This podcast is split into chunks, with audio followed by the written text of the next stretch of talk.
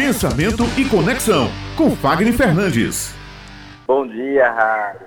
Boa estar tá voltando. Hoje eu quero estar fazendo né, um fechamento sobre a comunicação nas eleições, agora no ano 2020, né? As eleições mudaram muito o formato de trabalho. Muitos candidatos sofreram com essa mudança por não se adaptar ao estilo de comunicação, a entender os novos formatos de comunicação, que a sua mensagem ela vem à tona não só através do jingle, mas que ela agora vem através do vídeo, e um vídeo que poderia sofrer roteiros, um vídeo que poderia sofrer modificações, edições, para que pudesse se aproximar realmente do seu eleitor. Um movimento de campanha eleitoral que o corpo a corpo diminuiu o contato e precisava se ter um contato visual mais intenso, precisava ter mais voz para se aproximar do seu público e dessa forma mostrar aquele processo de confiabilidade entre as pessoas.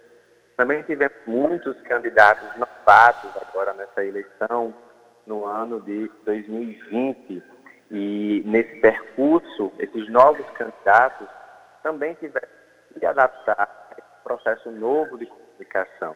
É como tornar alguém não conhecido conhecido por todos, sem aquele porta a porta tão intenso como antes.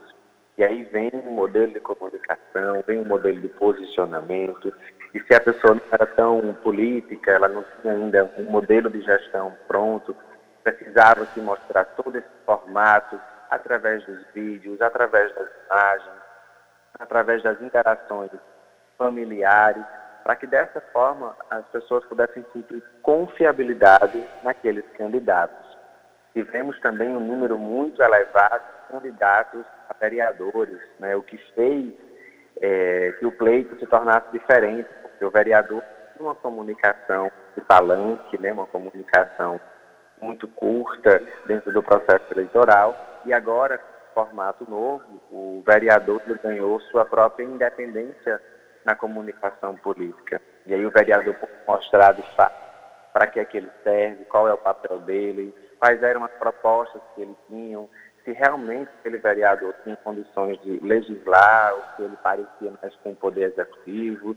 Então a comunicação nesse período agora veio ajudar muito aos eleitores a compreender mais sobre a política, né? a diferenciar o papel do prefeito, o papel dos vereadores da Câmara, veio ajudando muito a conhecer mais sobre a intimidade de cada candidato, para que as pessoas não se sentissem é, enganadas, para que as pessoas pudessem conhecer mais sobre as vidas daquele candidato. Uma coisa também que foi muito forte foram os formatos de áudio que circularam nos grupos, né? seja do WhatsApp, seja do Telegram.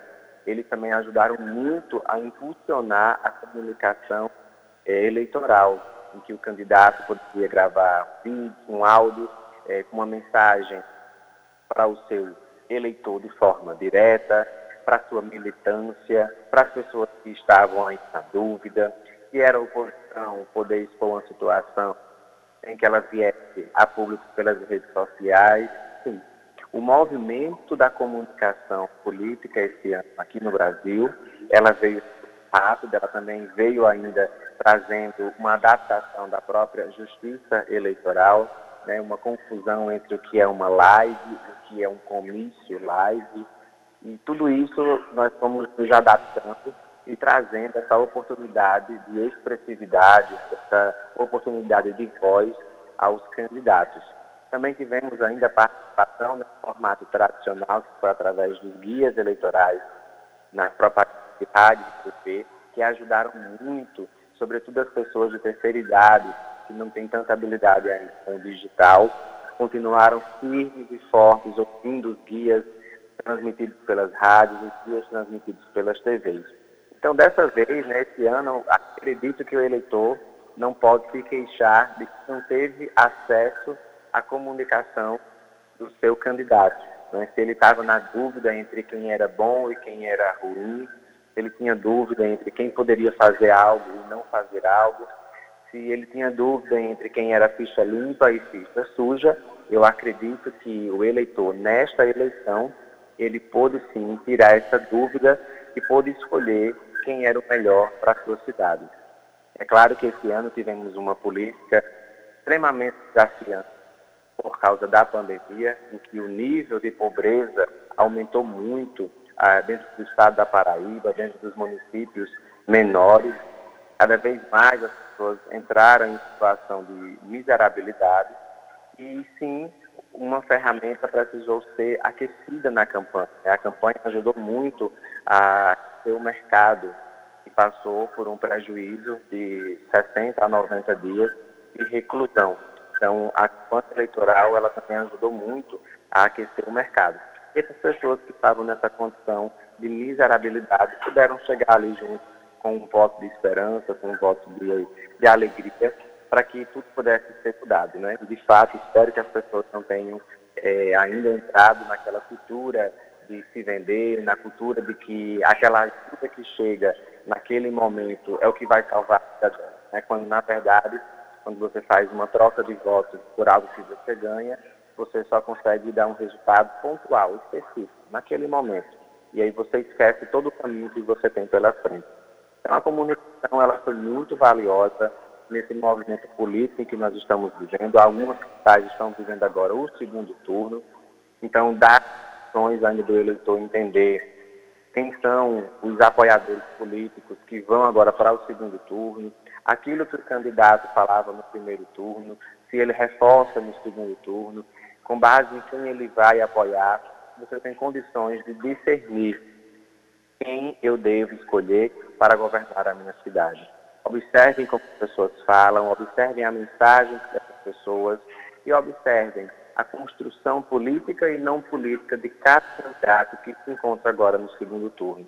É muito importante a gente votar não só com coração, mas também votar com consciência, para entender como esses candidatos que hoje chegam ao governo poderão cada um, a cada segmento que se encontra hoje parado, necessitando da internet do poder público. Então esse é o movimento de comunicação intensa que vai gerar para nós nos quatro anos. E dessa forma é importante nós observarmos a voz, a mensagem, o que é dito, aquilo que não é dito, o que o candidato nega e o que o candidato afirma. E sim, fiquem atentos ao plano de governo. Esse é um documento, é um compromisso que o candidato assume com cada um de nós que votamos e escolhemos aquele candidato a governar a cidade.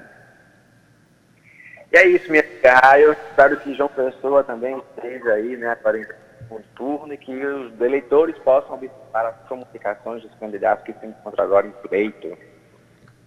Pois é, meu querido. A gente espera aí, né, um processo agora nesse segundo turno limpo, honesto, cheio de propostas, né, sem ataques de, pessoais por meio dos candidatos. É o que a gente deseja, né, Fagner, para esse segundo turno. Exatamente, exatamente. Que eles possam usar desse tempo agora que resta, né, para construir propostas e não ataques pessoais. Isso eu acredito que o eleitor sozinho consegue encontrar. Acredito que o momento agora é de entender quem tem é, a competência de fazer uma boa gestão pela, pelos municípios, né, quem tem condições de trazer a melhor proposta de crescimento e desenvolvimento para a cidade, quem tem uma melhor proposta de continuidade para os serviços de saúde, para a educação e de infraestrutura, no processo da economia e assim por diante.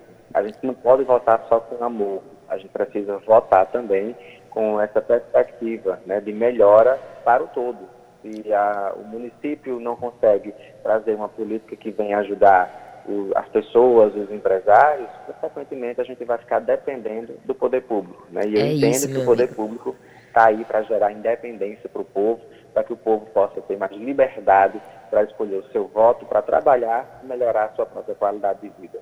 É isso, meu amigo. Muito obrigada, Fagner Fernandes, por mais uma coluna aqui dentro do Jornal Estadual e até a próxima semana. Até a próxima semana, se Deus quiser. Forte abraço.